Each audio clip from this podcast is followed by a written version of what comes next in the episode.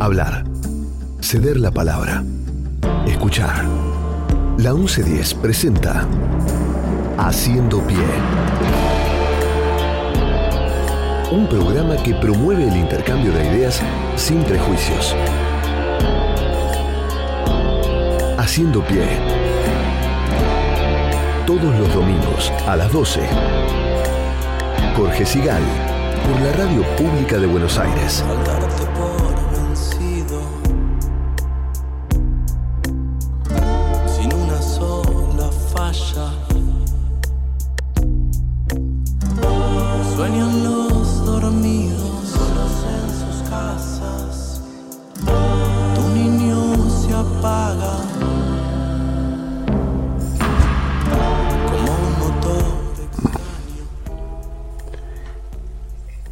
En Twitter, Horacio Pietragala Corti se presenta a sí mismo como secretario de Derechos Humanos de la Nación, militante de la Cámpora Abuelas de Plaza de Mayo. Está en su derecho porque se trata de una cuenta personal que, se supone, el funcionario emplea para expresar sus propias opiniones como lo hace cualquier ciudadano argentino. Sin embargo, aunque la ley pueda ampararlo en la preservación de sus posturas políticas individuales, es indudable que Pietragala sufre de una malformación bastante extendida en la dirigencia oficial. La incomprensión, o lo que es mucho peor, la negación de la enorme responsabilidad ética que significa ocupar una posición pública. El Estado no es un botín. Quienes por delega- delegación del presidente, único cargo del Poder Ejecutivo asignado por voto popular, asumen una responsabilidad política, al momento de jurar en su cargo, adquieren enormes compromisos. Además de sus obligaciones legales, deberían poseer suficiente idoneidad como para distinguir entre quienes, entre acciones propias de un puntero, activista o propagador de doctrinas y las de un servidor público. Es tanta la liviandad frente al compromiso ético en nuestro país que estas cuestiones parecen niñerías si se las compara con la delgada línea que suele separar la legalidad de la ilegalidad. Sin embargo, aunque parezca normal por tanto uso, la desfachatez de ciertas actitudes no deberían generarnos costumbre. La semana pasada, por ejemplo, la vocera presidencial justificó en conferencia de prensa la trampa, así la denominó ella, hecha por el bloque de senadores del Frente de Todos para quedarse con un cargo que no le correspondía en el Consejo de la Magistratura. El argumento de una sinceridad lindante con la desfachatez fue, la oposición también lo hizo alguna vez, justificó la portavoz. La desfachatez ética también corroe los fundamentos de una república. Pero volvamos al secretario militante, Horacio Pietragala Corti, para intentar comprender por qué no podemos naturalizar las conductas individuales, incluso suponiendo que estuvieran basadas en la buena fe y no transgredieran las normas, cuando éstas violan la fidelidad histórica o fomentan el odio entre los ciudadanos. Esta semana, precisamente cuando se cumplían 38 años desde que en 1984 se iniciara el histórico juicio a las juntas militares que culminó en condenas ejemplares a los responsables de violar sistemáticamente los derechos humanos durante la última dictadura, el funcionario público Pietragala Corti lanzó en la ESMA, un espacio oficial dedicado a preservar supuestamente la memoria de las atrocidades del terrorismo de Estado, lanzó, decía, una muestra titulada pomposamente Neoliberalismo nunca más. La supuesta exposición, cristalizada en mediocres recursos ornamentales de pésimo gusto, y basada en una interpretación absolutamente arbitraria de la historia contemporánea, pretende hacer docencia, así lo definieron sus organizadores, sobre la supuesta continuidad entre el terrorismo de Estado y los gobiernos constitucionales que no comulgaron con las doctrinas económicas que, por lo visto, constituyen ahora una religión de Estado en la República Argentina. Pietragala Cotti, administrador transitorio de bienes públicos, determinó, según parece, que existe un modelo económico legal que sería el implementado por gente que goza de sus afectos y afinidades, y otro, clandestino e ilegítimo, ejercido por los cultores del supuesto neoliberalismo e implementado por los gobiernos que Pietragala o el Poder Ejecutivo, acá las cosas comienzan a mezclarse, han declarado enemigos de la nación, aunque hayan surgido de la voluntad popular a través del voto. La pseudo exposición, neoliberalismo nunca más, es una monstruosidad injustificable. Quizá, si Pietragala la hubiera organizado en su casa o en un local de su agrupación política, estaríamos simplemente ante una discutible tarea de adoctrinamiento personal o partidario, realizada, en cambio, en un sitio público destinado a preservar en la conciencia colectiva las atrocidades cometidas por un régimen ilegal, constituye una flagrante apropiación indebida de la memoria pública. Al predio de la ex ESMA concurren muchísimas personas durante todo el año. Además, se realizan visitas escolares organizadas con el supuesto fin de educar a los estudiantes acerca de las atrocidades cometidas por un régimen cuyos crímenes fueron probados en juicio justo, en plena vigencia de las instituciones republicanas. La banalización del mal no figura como penalidad en ningún código argentino ni en ninguna ley. Sin embargo, la falsificación de la verdad histórica con fines propagandísticos o basada en convicciones personales o creencias de los funcionarios públicos deberían suscitar una drástica reacción de los sectores democráticos de nuestro país. El nunca más fue un punto de inflexión en la historia contemporánea. Costó muchísimo dolor. Hubo que aceptar incluso parciales injusticias. Se secó en aquel histórico momento de la CONADET, base fundamental luego para juzgar a los responsables de espantosos crímenes, hasta donde fue posible llegar.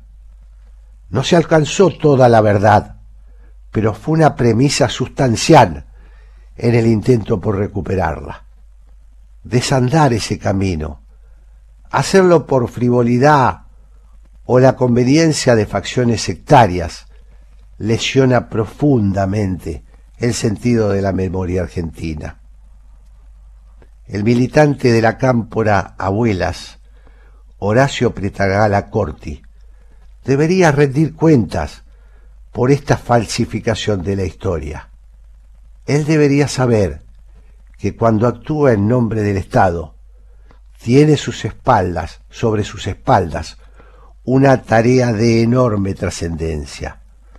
Le han dado, entre otras responsabilidades, la de resguardar museos que estaban destinados a conservar la memoria y la verdad su muestrita militante es una ofrenda que no debería quedar impune.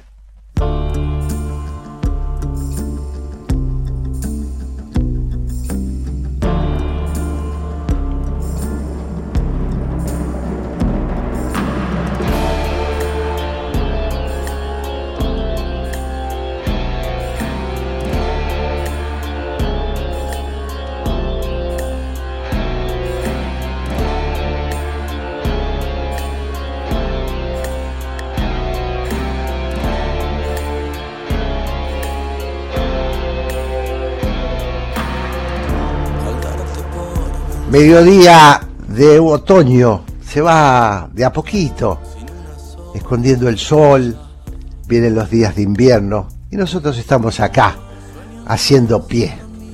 Voy a presentar ahora al, al equipo que nos acompañará en esta jornada. Operador, Alfredo Alegre.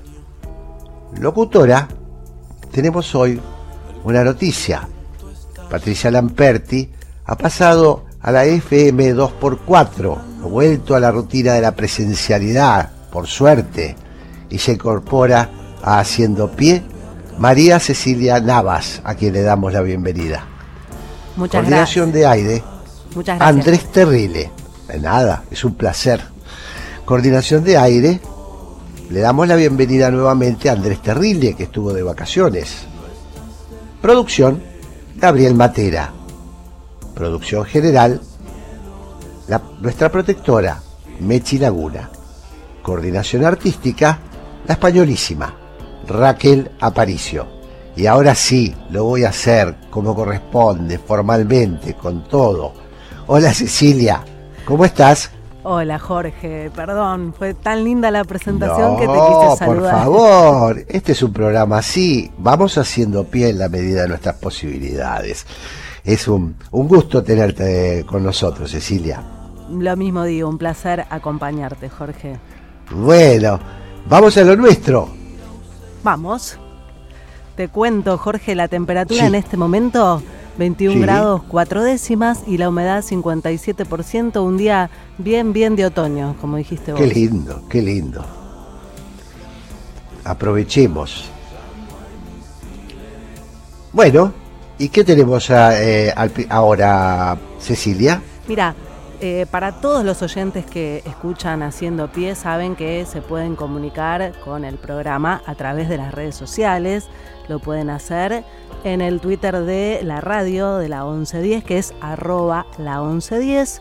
Y también pueden hacerlo a través de tu Twitter personal, arroba Jorge Sigal. ¿eh? Así que a todos los oyentes que, quieran dejar su mensaje, opinar sobre los temas que tratamos en el programa, pueden hacerlo. Las repetimos, arroba la 1110 y arroba Jorge Sigal. ¿Cómo que tú, te, te hago una pregunta? Decime. ¿Cómo te gustaría que te llamen? ¿María Cecilia o Cecilia? Cecilia, o Ceci. Bueno, Ceci. Ceci. Vamos, Ceci, adelante. Así es, obvio. La formalidad este, está bueno, pero así es como que entramos más en confianza. Fantástico.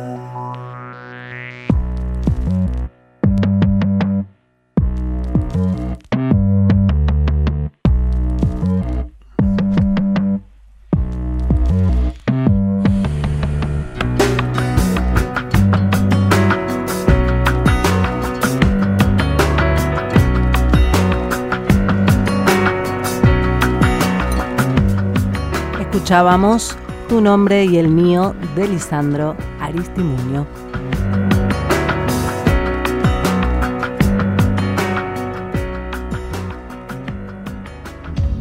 Hola, soy Graciela Fernández Meijide y el programa que yo conduzco se llama ¿Por qué? Y el por qué es esa pregunta que desde muy chiquito hacemos para indagar y en este caso es sobre la actualidad nacional generalmente, aunque a veces las fronteras no nos detienen y nos vamos un poco más allá. Repito, este programa va los domingos a las 14 horas. Los espero. Conectate con la ciencia jugando y aprendiendo en familia. El Planetario tiene propuestas para todas las edades, que van desde actividades para armar y colorear hasta podcast de entrevistas y curiosidades astronómicas. Ingresa a las redes del Planetario en Instagram, Facebook, Twitter y Spotify o a www.planetario.buenosaires.gov.ar y descubrí el universo desde casa. En Banco Hipotecario actualizamos nuestra app para hacer tu día a día más fácil. Nuevo diseño, más funcionalidades, más información. Consulta, invertí, envía, pedí, paga con QR y mucho más. Banco Hipotecario en tu celular. Descarga la app BH y opera todos los días durante las 24 horas. Café La República. La hora de la tertulia entre amigos en Haciendo Pie. Con Jorge Sigal y Santiago Kubalov.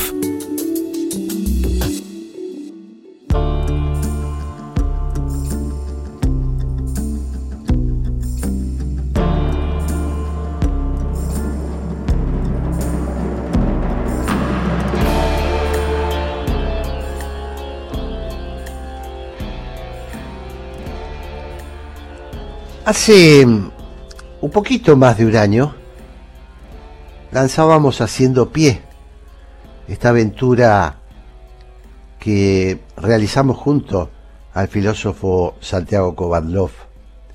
Y bueno, inaugurando el ciclo, entrevistamos al psicólogo Miguel Espeche. Para mí es una enorme alegría poder hoy después de un trecho recorrido, no solo por nosotros, sino también de muchos acontecimientos que sucedieron en el país, volver a tenerlo en haciendo pie. Miguel Espeche es psicólogo, psicoterapeuta, especialista en vínculos, enfoca su tarea en las áreas de parentalidad, educación, redes comunitarias y organizaciones, es colaborador habitual del diario La Nación y columnista de TN de Buenos Aires. Es coordinador del programa de salud mental barrial del Hospital Pirovano de Cava. Y tiene un par de libros publicados, tiene varios, vamos a citar Criar sin miedo y penas de amor. Le doy la bienvenida a Miguel para ver qué nos cuenta de lo que ha pasado durante este año. Hola, ¿cómo estás, Miguel? Qué gusto tenerte. Hola, Jorge, qué rápido pasó el año, ¿eh? Qué, ¿Cómo? qué bueno ¿Cómo pasó? Sí, sí, sí, estábamos, sí, sí. estábamos encerrados todavía cuando, cuando Sí. nos encontramos, ¿no? Es verdad, es verdad. Increíble, increíble, estábamos en plena pandemia. Este, totalmente. Eh, Miguel, bueno, yo decía un poquito como introducción, ¿no? Eh, me acuerdo que cuando, cuando hablamos aquella vez, eh, hicimos mucho hincapié en la grieta, la grieta, los enfrentamientos entre sectores radicalizados. Y con el paso del tiempo, en estos 12 meses que ha transcurrido, eh, empiezo a sentir que la grieta de alguna manera ordenaba nuestros debates públicos. Ordenaba, bueno, estábamos todo el día hablando de eso, pero tengo la impresión, y en realidad te lo quiero preguntar a vos, de que algo ha cambiado en estos 12 meses.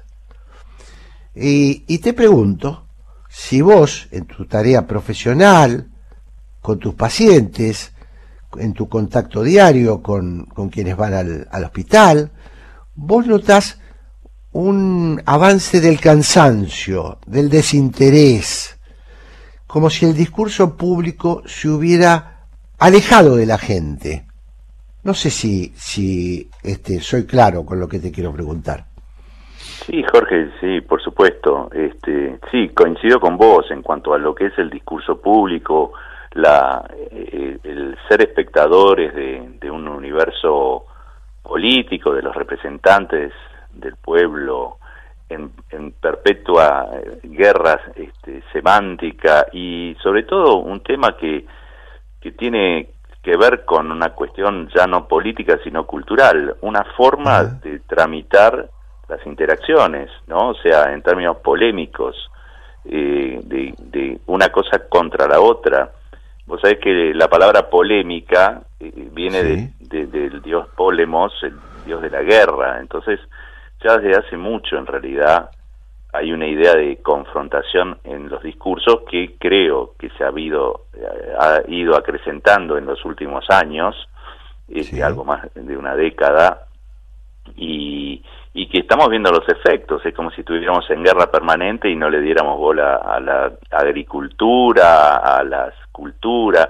Imagínate un país que fuera solo guerrero, ¿no? O sea, claro. y no le y no no no no se no cuida a los hijos, este, no cultiva lo que hay que cultivar, este, o sea, y en términos políticos, en términos anímicos pasa algo así queda exhausto todo el mundo y, empieza a haber dudas sobre si es esa la forma, la matriz a través de la cual tenemos que tramitar las cosas públicas, las cosas que tienen que ver con, con el nosotros, y evidentemente no, porque si al árbol se lo conoce por sus frutos, como vos decís, el cansancio, el hastío, este, el, testimoniar todo el tiempo chicanas y, maniobras y que ya, ya no se sabe quién contra quién, bueno, eso tiene un, un, producto para nada deseable, ¿no?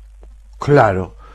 Y Miguel, eh, desde tu punto de vista profesional, eh, ¿qué pasa cuando una sociedad es invadida por el, cansancio, por esta especie de desinterés? Cuando una sociedad corre el riesgo, bueno, viste lo que son las, eh, encuestas que miden la opinión pública, ¿no? Empieza a haber eh, bueno, cierto rechazo a la política, empieza a haber cierto, cierta bronca con el manejo de la cosa pública. Eh, ¿Vos esto también lo ves, lo, lo, lo, percibís en tu, en, tu, en tu trabajo? Claro, o sea, la lectura de la, de la cuestión política este, tiene muchísimos paralelos y otras cosas que no son tan paralelas con el mundo más íntimo que es el que la esfera de mi profesión, ¿no? O sea, este, por ejemplo, la cuestión de la grieta se ve en las disputas conyugales, por ejemplo, en, la, en, la, manera que tienen este, las parejas de tramitar sus, sus desencuentros o sus desacuerdos, también con la pedagogía de los medios que nos muestran todo el tiempo cómo se pelean los los este, los famosos no o sea hay toda una idea de, de, disputa y eso genera sí un ambientes de, de, o sea no favorece para nada el estado de ánimo ni de los grandes ni de los chicos porque por ejemplo los jóvenes o los chicos los niños adolescentes al mirar un horizonte así este dice uy cuando sea grande y ya no sé si quiero ser grande para ser así, ¿no? Para tener que tramitar así todas las cosas. Eh, entonces vemos por perturbaciones en el crecimiento de los jóvenes, ¿no? Este, o padres culposos porque dicen, este, uy, le estoy ofreciendo a mi hijo este mundo y en vez de mirar con, con mejores ojos al mundo, lo, dicen, se sienten culpables, entonces no, eso no favorece la buena crianza. Un padre culpable con su hijo este, no va a ser el mejor, la mejor versión de sí mismo, ¿no? Te estoy tirando algunas, algunas pinceladas de cómo vemos en la práctica cotidiana de la psicoterapia o de los grupos este, de ayuda mutua, etcétera, este, lo que es en términos políticos y culturales la permanente disputa que deja árida la tierra, ¿no? Claro. Em, estoy hablando con el psicólogo Miguel Espeche. Eh, eh, Miguel, me pregunto, em, la, la permanente sensación de inestabilidad, de inestabilidad que, que tiene la Argentina, me refiero a un proceso inflacionario desbocado, me refiero, bueno, a lo difícil que es trazar líneas hacia el futuro, me refiero a la gente que se va de la Argentina, me refiero al que no tiene trabajo, que es eh, una muy buena parte de la población, me refiero a la inseguridad.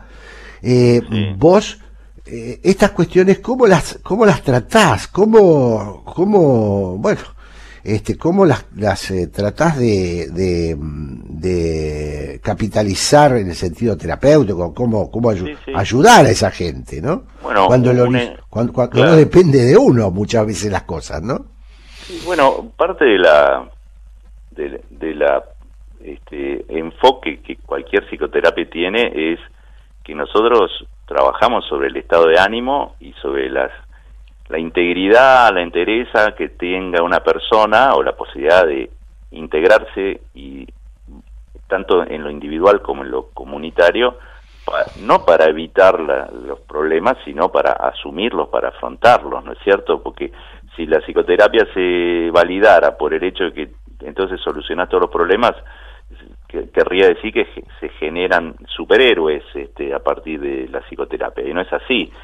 Entonces, mm. Porque entonces, si uno pone todos los, las, la, la cuestión de lo anímico totalmente asociado a los avatares, por ejemplo, de la economía o de la política, y estamos en el horno, entonces tenemos que buscar otros anclajes.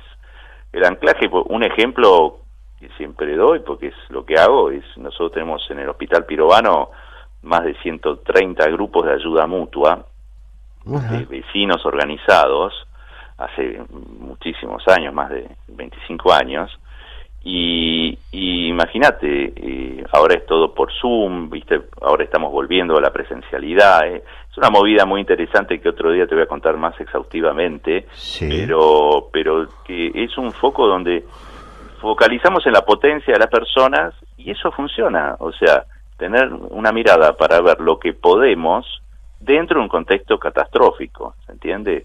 Incluso a veces podemos asumir dolores pero cuando estamos con otros, cuando estamos este, en una red de mayor solidaridad, cuando nos sentimos este, más enteros, bueno, se acrecientan las posibilidades de asumir el desempleo, este, la inflación, etcétera, lo que tiene como correlato catastrófico todos los avatares políticos y económicos es la desintegración social, es decir, un exilio, cada uno está exiliado en su propia islita, y, genera un gran desánimo. Ahora, no es eso un, necesario que ocurra, o sea, de hecho, cuando fue el 2001, se generaron muchísimos recursos anímicos y estaba el, trueque, había asambleas barriales, etcétera, que sostuvo anímicamente a la gente. Yo no estoy hablando de economía, ¿eh? estoy hablando claro, claro. del aspecto anímico, que sostuvo anímicamente a las personas la hizo verse a sí misma como algo más que la mera economía, ¿no?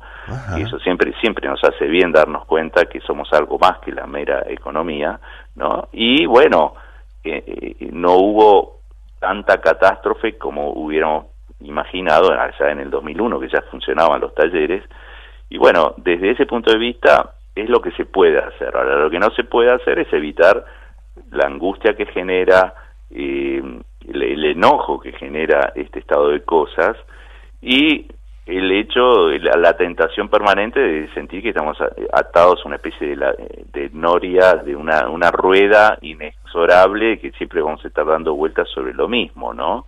Este, eso es muy difícil de trabajarlo, pero bueno, el tema del acompañamiento, el tema de verse como algo más que, que, dentro de un contexto así uno tiene algo por hacer, aunque sea en términos anímicos, para tener entereza frente a la adversidad, bueno, eh, no es poco, algunos creen que es poco, yo creo que no, bueno, será porque trabajo de esto y veo que, que nos viene bien y si uno va a a la historia va a ver que las guerras, las hambrunas y todo se sortearon a fuerza de, de, valentía, de resiliencia, de solidaridad, ¿no?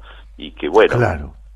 este, al fin de cuentas ese sí que es un, un, capital inconfiscable que tenemos y que está bueno poner en juego cuando viene la mala, ¿no? Cuando viene la mala. Sí. Claro. Qué interesante. Estoy hablando con el psicólogo Miguel Espeche.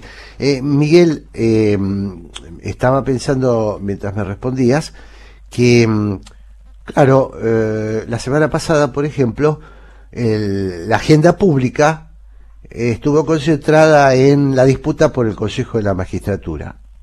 Y me preguntaba qué le pasará al licenciado Espeche cuando habla con los grupos, con sus grupos de, terapia, con su gente, eh, me imagino que, me, imagino tan lejano la conversación de esas personas respecto de eso que ocurre en la cumbre, ¿no?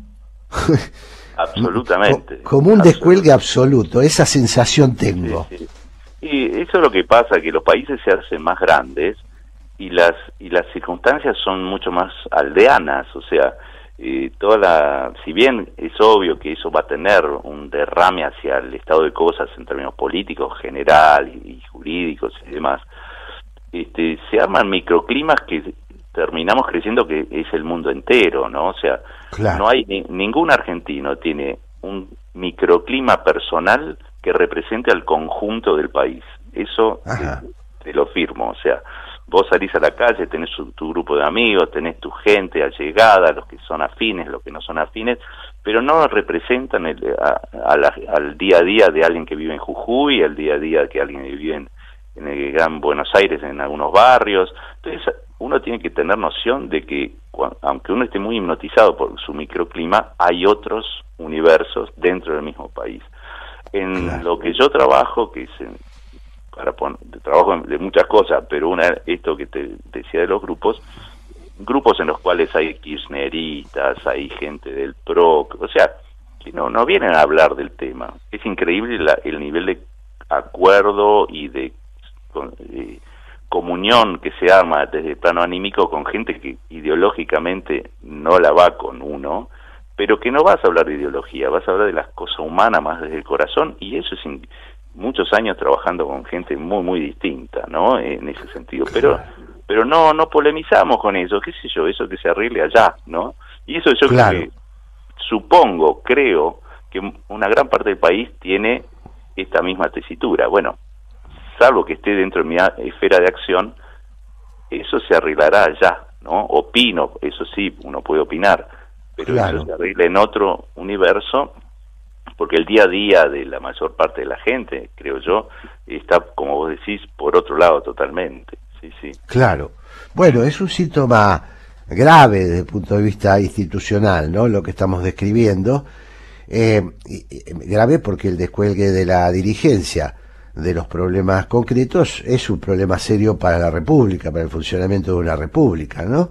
Eh, y también eh, o, para ir cerrando, me gustaría preguntarte, hay una, hay una, eh, está pasando en todo el mundo, está pasando particularmente en América Latina, que se abren expectativas de, eh, bueno, frente a la nada misma, al, al, fracaso generalizado, vamos a buscar un nuevo papá. Vamos a buscar un nuevo papá, a ver si, si lo encontramos en los antisistemas, en los, este, en los líderes mesiánicos. ¿Vos notás algo de eso o tampoco? ¿O también eso es un tema eh, de, las élites? No, yo supongo que eso eso es algo que hasta debe estar estudiado, incluso de quienes manejan algunos hilos políticos. O sea, llegado a cierto nivel, las poblaciones buscan desde la desesperación o desde la desesperanza, que son palabras hermanas, este, alguien que organice todo y que sea vocero de muchísimas cosas, entre otras los estados de ánimo que habitan en, la, en, la, población. Por ejemplo, poblaciones enojadas o humilladas van a buscar personas, como pasó en Alemania, ¿no? O sea, eh, mm. buscaron a alguien que reivindicaba la, la, la dignidad del pueblo alemán en ese momento. Ahora, viajó de colado con ese discurso lo que ya sabemos, ¿no? O sea, muchísimas cosas que, que, que tienen muchísimo que ver con el totalitarismo, con, con el ver al otro como mero enemigo, con, con afanes de aniquilar. O vos fíjate que la política en Argentina, esto es una opinión más del ciudadano Miguel Espeche que del psicólogo, eh, casi todos que los que hablan en política, en el fondo están diciendo el país sería mucho mejor si vos no existieras, ¿entiendes? Entonces, vos no podés pensar que algo bueno va a salir de un pensamiento que lleva a la guerra de, dentro de sí. Aunque todo muy civilizado, todo bien, hacemos un parlamento, hacemos todo, pero en el fondo es, si vos no existieras todo sería mejor. A mí me gusta más pensar que, aunque las cosas se puedan malversar, en algún punto hay una, como alguien dijo alguna vez, una semilla de verdad como para poder establecer un diálogo y entender al otro. Que eso en términos psicológicos funciona perfecto, funciona perfecto, o sea, es absolutamente posible y conmovedor cuando uno entiende y acepta que el otro está bueno que exista, hay que ver cómo organizamos las diferencias. ¿no? Ahora, si vos decís, no, la verdad que si yo pudiera te mataría, te erradicaría, hubiera evitado que nazcas, y bueno, ahí ya ya lo único que podemos hacer es una guerra de la naturaleza que quieras, desde lo simbólico hasta lo físico, pero guerra al fin, ¿no? Claro. Estimado Miguel Espeche, me parece que con este último interrogante, o mejor dicho, con este dilema, podemos este, cerrar nuestra conversación, eh, bueno, para pensar, nos quedamos pensando, que esa es la idea. Yo te agradezco muchísimo eh, que hayas este, estado hoy en, Haciendo Pie y, seguro nos encontraremos otra vez muy pronto. Te mando un gran abrazo. Un abrazo grande, ¿eh? hasta luego. Gracias, Miguel.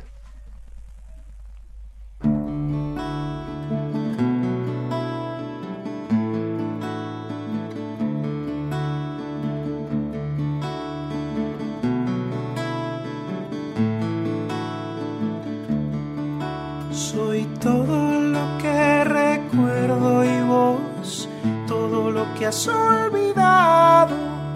Yo me muevo entre las cosas, entre fantasmas cansados.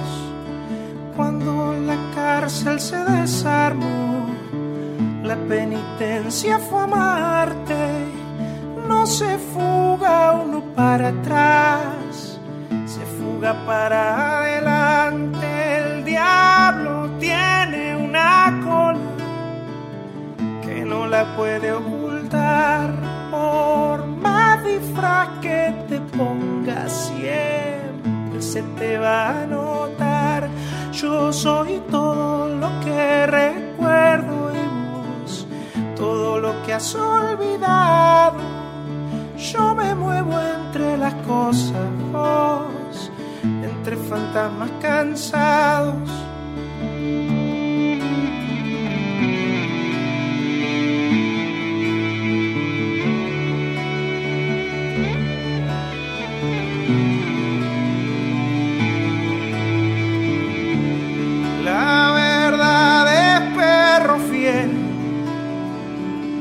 vive en toda la casa, que muerde a quien no lo atiende y defiende al que lo guarda, el manjar que los corderos sueñan un día comer, es lobo crudo con pelo vivo a punto de comer, yo soy todo lo que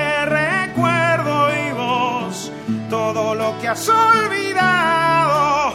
Yo me muevo entre las cosas, vos, entre fantasmas cansados. Yo soy todo lo que recuerdo y vos, todo lo que has olvidado.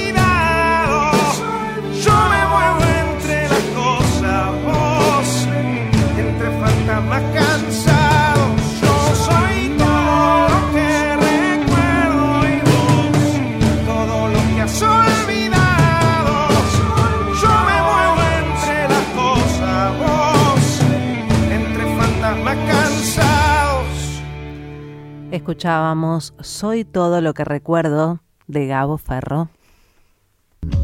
Hola, soy Mosquita Muerta y todas las tardes, de 4 a 6, los invitamos a encontrarnos. ¿Para qué? Para hablar de medios, para hablar de tele, para hablar con famosos, para hablar de rating, para hablar de todo lo que nos gusta. Una ceremonia que venimos haciendo desde hace 7 años, por si las moscas. Todas las tardes, desde las 4, acá en la 1110. Existe más de una manera de dar vida.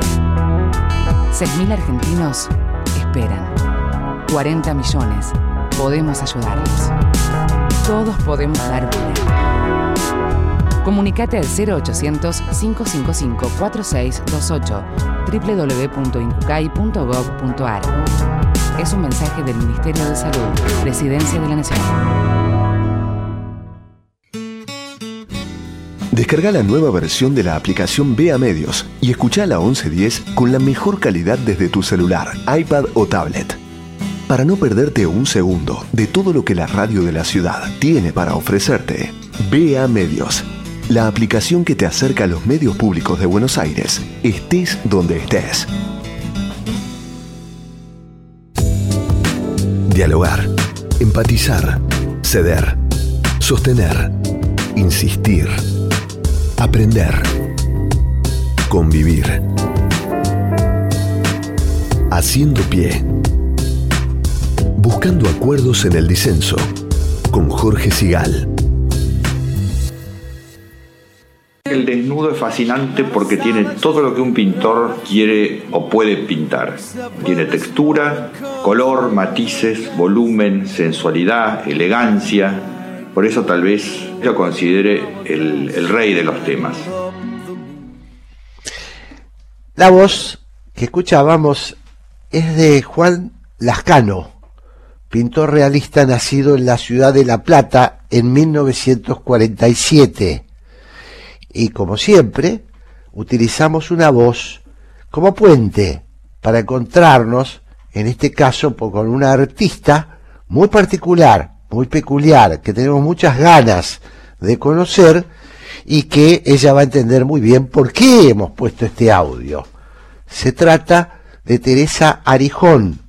Ella es escritora, traductora y editora. Recibió el premio Conex a la traducción en 2014.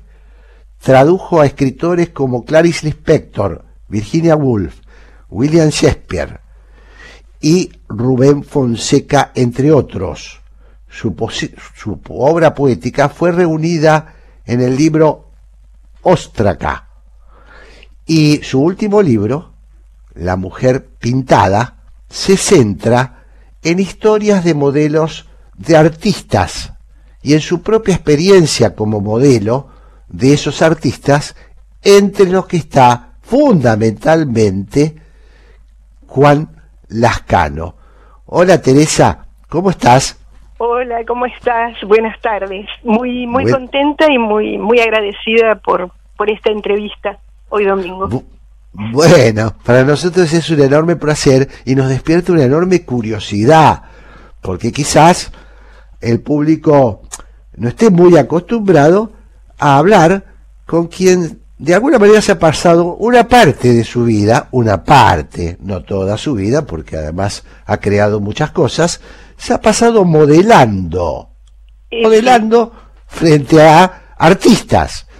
Y Sí. entonces, eh, la primera pregunta que, que te quiero hacer es, ¿cómo te decidiste a escribir este libro? ¿Qué es lo que te interesaba compartir sobre este tema de la- las personas que modelan, que Eh, bueno. sirven de inspiración para un artista? Bueno, eh, partí de, de, mi propia experiencia que fue larga, porque fueron más de 25 años, 20 de ellos exclusivamente para Juan Lascano, el, el señor del audio, el que, claro. que el desnudo es el rey de los temas y creo que lo, lo explica, lo expresa muy bien cuando dice todo lo que tiene para, para un pintor, por ejemplo, el desnudo. Eh, bueno, nada, yo me decidí a escribirlo a partir de mi experiencia y también porque quería contar, eh, y espero haberlo logrado, la historia del arte o parte de la historia del arte, que es inmensa, digamos, parte de la historia del arte desde la perspectiva de las modelos.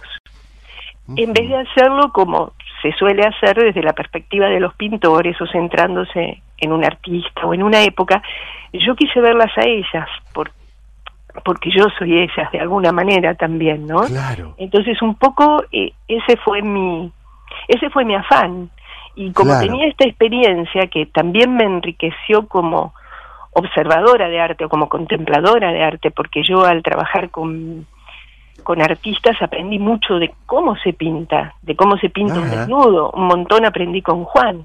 Entonces, bueno, eh, nada, uní las dos cosas y, y creo que salió bastante bien, por, por lo menos sé que el libro es muy leído, ya va por su segunda edición y ahora tengo la inmensa suerte de que sale en España, también volumen, ahora en, a mediados de mayo y me invitan a presentarlo allá, así que estoy muy emocionada y muy contenta por el destino del libro, porque me gusta también, o sea, aparte de lo personal, que, que es una inmensa alegría, eh, me gusta poder, o sea, que, que, empiecen a sonar esas historias, vistas desde este punto de vista, valga la redundancia, ¿no? Claro. Estoy hablando con Teresa Arijón eh, y me gustaría, eh, a ver, te voy a dar una imagen. Bueno. Eh, parece que una quien modela frente a un artista parece una actitud de mucha quietud, eh, mucho desgaste y también silencio, ¿no? Parece, Eh. bueno, es la visión que uno tiene sin saber absolutamente nada de lo que sucede con esa persona. Ahora yo te pregunto qué sensaciones o pensamientos se tienen al estar siendo retratada. Si se siente uno parte de la obra o mm, es un objeto, un objeto al que el pintor utiliza para, con, con- con- con- bueno, con todo lo que eso significa, para, para inspirarse él.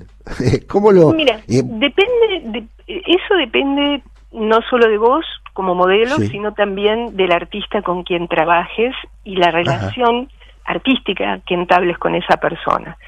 En el caso de mi, mi relación con Juan Lascano, que además es un gran amigo, este, éramos muy complementarios. O sea, yo ya, yo ya sabía qué pose iba a querer él, ¿entendés?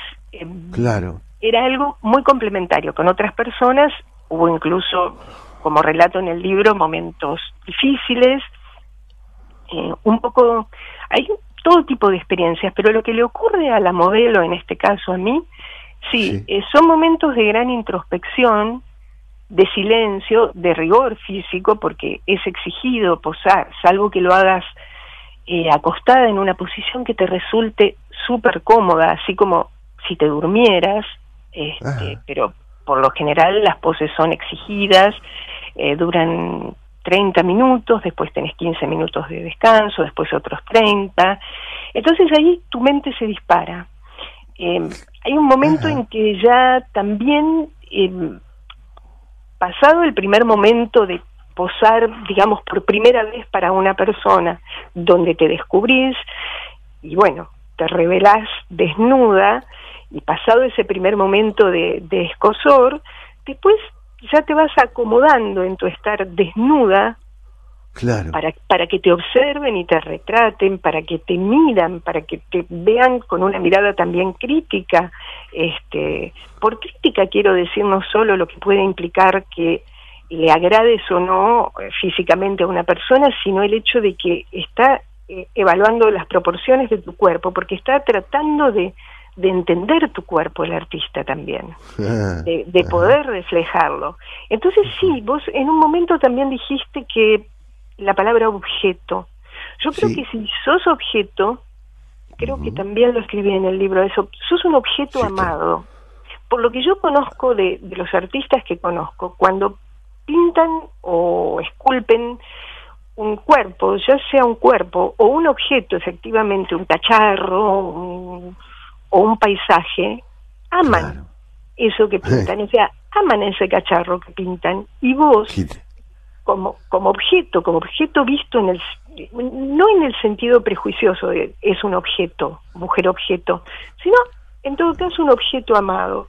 Eh, también cito a una modelo historiadora del arte británica que dice, lo, lo, lo importante no era si yo era un objeto o no, sino si a mí me gustaba ser un objeto. Y ella dice, sí, a mí, a mí me gustaba ser esa clase de objeto. qué Que no interesante. es lo mismo que objetificar a la mujer que cosificarla. Esto Claro, claro. Esto es totalmente otra cosa. Y eso creo que, que está claro. Qué interesante, qué interesante. Estoy hablando con Teresa Arijón, ella es autora de un libro exitoso que se llama La mujer pintada. Y eh, siguiendo con esta con este tema, eh, vos sos traductora además, una traductora Sí. importante, que ha traducido muchísimo, ha recorrido mucho camino como traductora. Sí, sí, Y entonces- sí, me preguntaba si hay, eh, de alguna manera, la traducción yo la asocio con una eh, forma de adaptación artística. Eh, Si no se trata de conocer idiomas, se trata de interpretar lo que el autor quiso decir en su idioma. Entonces me preguntaba si no hay un paralelo entre lo que hace el artista cuando pinta un cuerpo y ese trabajo tuyo de interpretar al artista que se expresa en otro en otra lengua. Mira, puede haberlo. Las, las corrientes eh, de pensamiento acerca de la traducción, las más cercanas en el tiempo, Sí. las que están vigentes ahora, dicen que el traductor es un coautor del libro.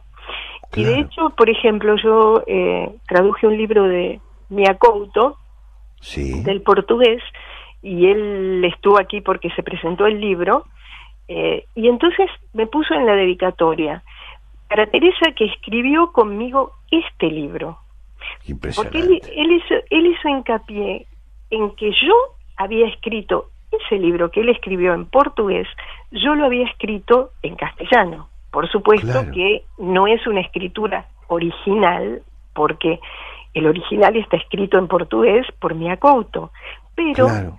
yo lo tengo que escribir, o sea, en castellano, para que los lectores que leen en, en nuestra lengua disfruten de ese libro y lo sientan vivo, no lo sientan una cosa eh, demasiado apegada al idioma original o, o ripiosa o rígida o, o complicada porque porque no te animaste. El, el, el traductor tiene que ser, aparte de, de conocer muy bien el idioma del que traduce y muy bien Sí. su propio idioma, aparte de, de saber escribir y, y sentir en su propio idioma, también tiene que ser audaz, te tenés que animar, te Ajá. tenés que animar.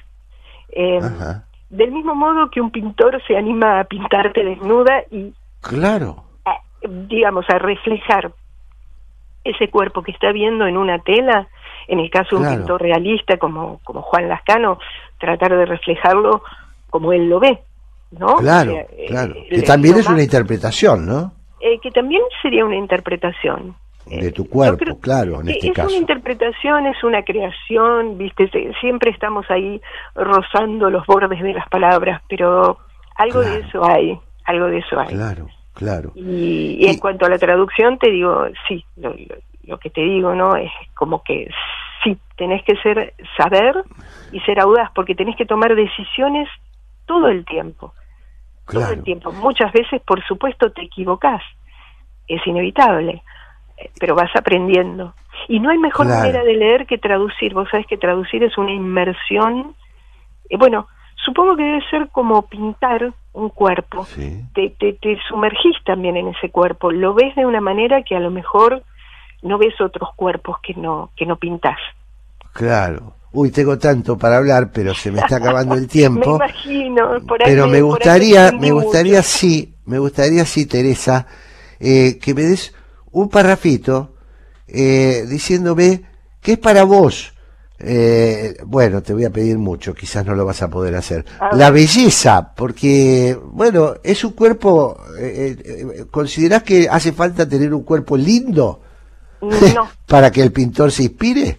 no, no, no, no, no. Considero que ahí eh, es una decisión, en ese caso, del artista. No creo que Claro. sea necesario, eh, necesario tener un cuerpo lindo y menos, eh, digamos, los estándares de belleza imperantes en cada momento. Si bien es Claro. cierto que hay bellezas pintadas que impusieron estándares de belleza, pero bueno, el tema estándar de belleza a mí no me interesa tanto, me interesa Claro. más pensar en una idea de belleza y que a lo mejor cada persona, cada uno de nosotros tiene una idea de belleza y una sensibilidad hacia esa idea, digamos, para sacar los estándares de lo que es lindo, lo que es feo. Qué lindo. Pensar en eso. Bueno, me, me, me quedo con este concepto, Teresa Arijón. Eh, Me encantó charlar con vos. Y- y lo vamos a repetir, lo vamos a repetir porque creo que hay mucha gente que conoce poco esto y, y bueno, vos tocas varios instrumentos que nos gustan mucho, así que te mando, sí, es así, te mando un beso enorme. Bueno, te mando un abrazo y muchísimas gracias otra vez. Gracias, gracias otra vez. Hasta luego.